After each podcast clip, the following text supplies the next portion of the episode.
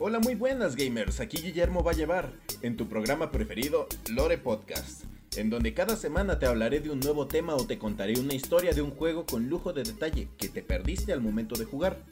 Hoy hablaré de Bioshock, Rapture y lo que esto representa. Te dejo con el capítulo, gamer.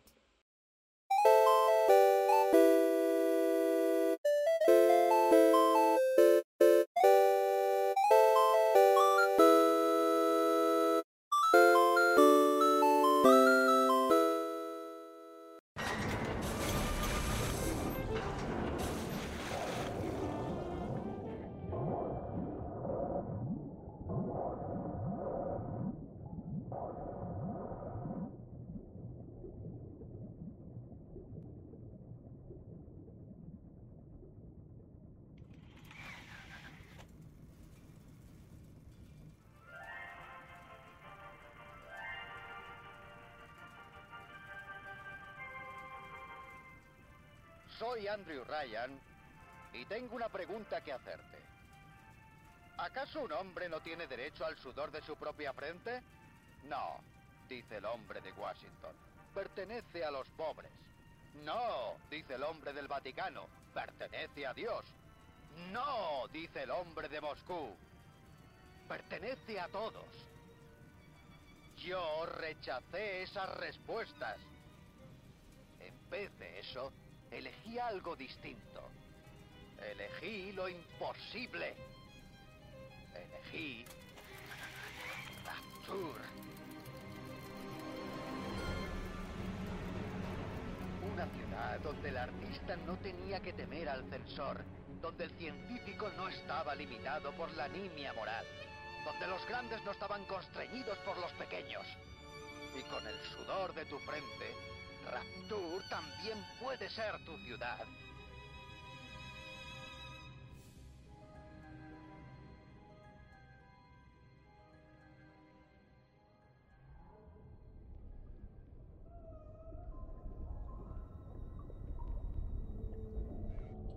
Andrew Ryan, también conocido por su verdadero nombre, Andrei Ryavnosky, nació en un pueblo ruso mientras se mantenía un régimen autocrático en el país. Fue testigo de la Revolución Rusa de la Unión Soviética cuando se pusieron a los bolcheviques comunistas en el poder, donde pudo sobrevivir escapando del país, viendo la verdadera naturaleza de la guerra y la crueldad del ser humano ante sus ideales, sufriendo la pérdida de familiares y amigos que perecieron en la huida, Teniendo ya 30 años mientras vivía en el paraíso de los trabajadores, solo hicieron que aumentara el, desprecio al socialismo, teniendo la creencia de que uno podía poseer tan solo aquello que había ganado, y aquellos que beneficiaran el trabajo de otros eran parásitos. Como ejemplo de esto, alguna vez obtuvo un gran bosque como retiro personal, en el que muchos grupos políticos llegaron a envidiar, argumentando que esa no era posesión de Andrew, sino de Dios, con las reformas de evolución del socialismo, el gobierno le expropió las tierras a Andrew, quien en su furia prefirió convertir todo en cenizas antes de dejarle las tierras a los seres codiciosos que envidiaban sus bienes. Por otra parte, no por ser opositor del comunismo lo convierte en partidario del capitalismo. En 1919 llegó a América donde pudo convertirse en una persona altamente adinerada, tanto por su inteligencia como por su emprendimiento, pero terminaba recayendo en que el capitalismo es un sistema en el que se aprovecha y explota al campo trabajador. Ya harto de no encontrar la respuesta ideal para la economía objetivista, decidió abandonar toda esperanza. Si no puedo encontrar un lugar, lo haré yo. Y de ahí nace el proyecto Rapture, el cual es el punto de creencia del que el hombre tendrá lo que merece en base a lo que hace, eliminando la explotación, evitando a crear a gente parásito y avanzando como sociedad se terminó de construir alrededor de 1946 y para poblar esta nueva utopía, Andrew se dedicó a llenar el lugar con las mentes más brillantes del mundo, empresarios, artistas, científicos, doctores, entre otros, y entre estos mismos sus amigos como Sander Cohen o Frank Fontaine. Mucha gente creerá que es el sueño, la economía ideal o incluso el monopolio perfecto. Lamentablemente, el sueño de Andrew Ryan fue opacado por una variable que no contó, Contrario a lo que dice Jacques Rousseau, el hombre es bueno por naturaleza. La realidad en este juego es que la avaricia humana y el deseo insaciable por tener más es lo que hizo que esta ciudad se torciera hasta los actos más burdos que se pudieran hacer, solo por el hecho de poseer la ciudad. Pero me estoy adelantando mucho. Regresemos. ante la ciudad perfecta. Esta ofrecía todos los servicios que el ser humano pudiera desear hasta cierto punto. Bebidas, comidas, cigarros y alcohol que quisieras. A cambio de esto, en la ciudad trabajarías todo aquello que desearas probar para poder avanzar como sociedad. Un ejemplo de esto tenemos a Brigitte Tenenbaum, que descubrió una ventaja que podía ayudar al pueblo para mejorar su calidad de vida. Para poder tener ese poder, se recolectaba una sustancia de las babosas de mar a la que llamaremos Adam. El Adam es un químico único en su clase, capaz de regenerar y reconstruir tejido para reescribir el ADN de forma inmediata, haciendo que los consumidores de este tengan altas aptitudes deseadas, como aumentar la inteligencia, la fuerza, la agilidad o los reflejos, o incluso poder controlar algunos elementos como el fuego o la electricidad. Y para su mejor distribución, Frank Fontaine, junto a Brigitte y a otro científico, decidieron crear las industrias Fontaine, en donde Frank es el empresario y quienes se dedicaban a la investigación eran Brigitte y el otro investigador. El problema de esto es que el Adam corrompe la mente y es sumamente adictivo también. Y también como parte de este problema es que la cantidad de Adam que se podía recolectar o producir era mínima a comparación de la cantidad necesitada para satisfacer a la población. Para esto solo encontraron una solución, por supuesto que no va a ser un plan de gobierno para dejar de usar la sustancia, o contribución para adictos anónimos. Descubrieron que las babosas generaban más Adam si se les volvía a alimentar con este dentro del cuerpo humano, y el mejor receptor que había para estas babosas eran las niñas de entre 6 y 8 años. Entonces a Frank se le ocurrió el noble gesto de crear el orfanato Little Sister para niñas sin hogar, y así convertir a las niñas de la ciudad en seres de recolección de Adam, llamadas Little Sisters. Para este momento la corrupción del ser y la misma adicción los hacía hacer cualquier cosa por Adam, incluso matar. Aquí es cuando entran las niñas. Armadas con una jeringa gigante conectada a un biberón, las niñas se convertían en un almacén andante de Adam para su redistribución. Brigitte, proclamándose como la madre de todas las Little Sisters, es ella la que te ofrece un tónico especializado y no comercial para liberar a las Little Sisters de su trabajo eterno de recolectar Adam de los cuerpos. Para este punto seguro ya te hiciste estas dos preguntas. ¿Por qué en vez de matar a la gente de la población, mejor directamente matas a las Little Sisters? ¿Y quién construyó las estructuras para la ciudad? Pues aunque no parece, ambas preguntas están muy relacionadas. Estas siempre vienen acompañadas de sus guardaespaldas, uno de los ingenieros buzos que construyeron las estructuras, modificados y programados solo para obedecer y proteger. Dependiendo de su experiencia de uso, se verán distintos, entre que usarán armas para los más ligeros, hasta llevar un traje blindado y usar un taladro como mano para los veteranos. Muchos creen que los trajes se los dieron para proteger a las niñas, pero la realidad es que los trajes son parte de ellos, utilizados durante la construcción de Rapture. Todas estas cosas, su población corrompida, la avaricia de los jefes de la ciudad y su decadencia hacen que este lugar se colapse en un caos del que ya no hay vuelta atrás. Esto solo hacía más evidente la brecha entre la gente adinerada para poder mantener su adicción, con lo que podían, y la gente de escasos recursos que cada vez estaba más desesperada, y el hecho de no poder salir a la superficie como regla lo hace más difícil. Así que Frank Fontaine inició con el contrabando de artículos para la ayuda de los pobres, pero a Andrew Ryan no le gustó nada esto, pues esto iba en contra del pensamiento objetivista que tenía, siendo que estaba ayudando a la gente parásito de Rapture. Aquí es cuando Frank llama a la gente a una fiesta de gala de antifaz para firmar un tratado para que Frank tome Rapture y sea su nuevo líder, y relevar a Ryan de su poder político. Pero todo salió mal. Hubo una explosión en la fiesta en la que apareció una nueva facción, comandada por Atlas, la voz del pueblo, y su ejército rebelde, y mataron a cuanta gente pudieron, incluyendo a Frank.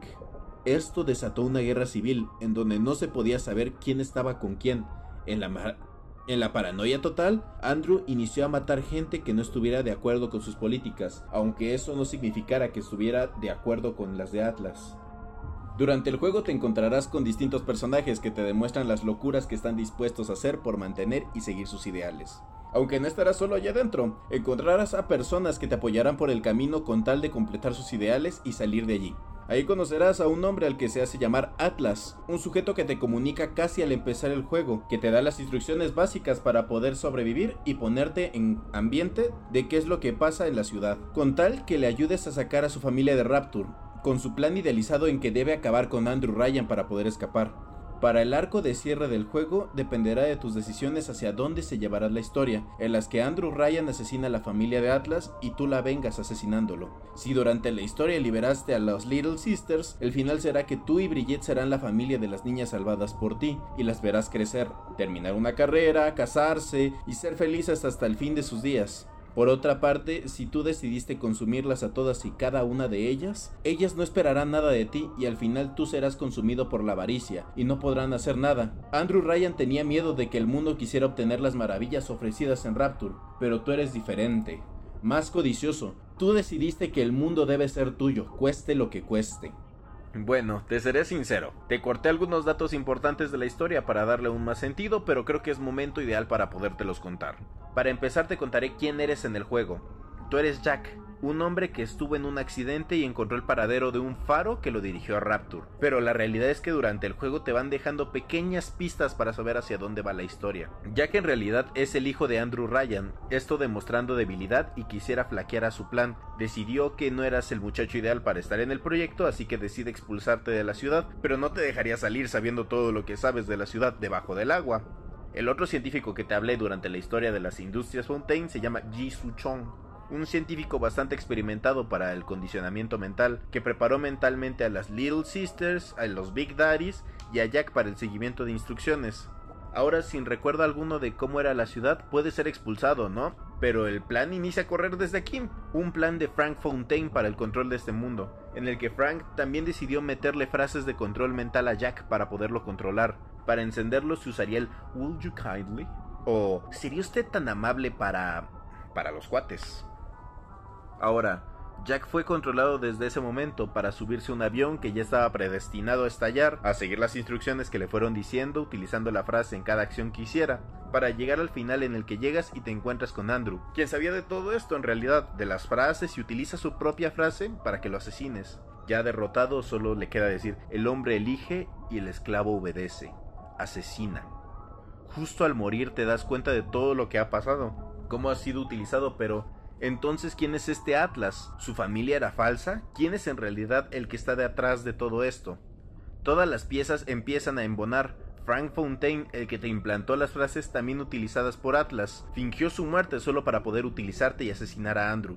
Ya cansado después de la pelea con tu padre, Brigitte ve que la última esperanza de sobrevivir, escapar y salir de allí es derrotando a Frank te quita el acondicionamiento mental y te libera de las frases de control. El plan para este punto de Frank no era la redistribución y gobernar Rapture. Su plan original es utilizar Rapture como su ciudad de gobierno y con el poder del Adam derrocar a los gobiernos del mundo y así convertirse en un líder con el poder de un dios.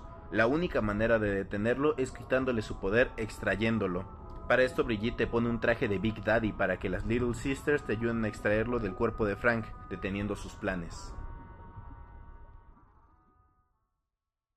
Ahora sí, es toda la historia de Bioshock 1. ¿Qué les pareció? ¿Leerían el libro? ¿Quieren la historia de Bioshock 2 o el Infinite? Me faltó aún más información por detallar que podrás encontrar en el libro Rapture Bioshock en tu librería o biblioteca preferida. ¿Cómo sería tu utopía ideal? ¿Serías liberal o indulgente? Ahora daré las gracias a la gente que me sigue y me escribe desde el día 1 de este podcast y que siguen aquí apoyando las ideas.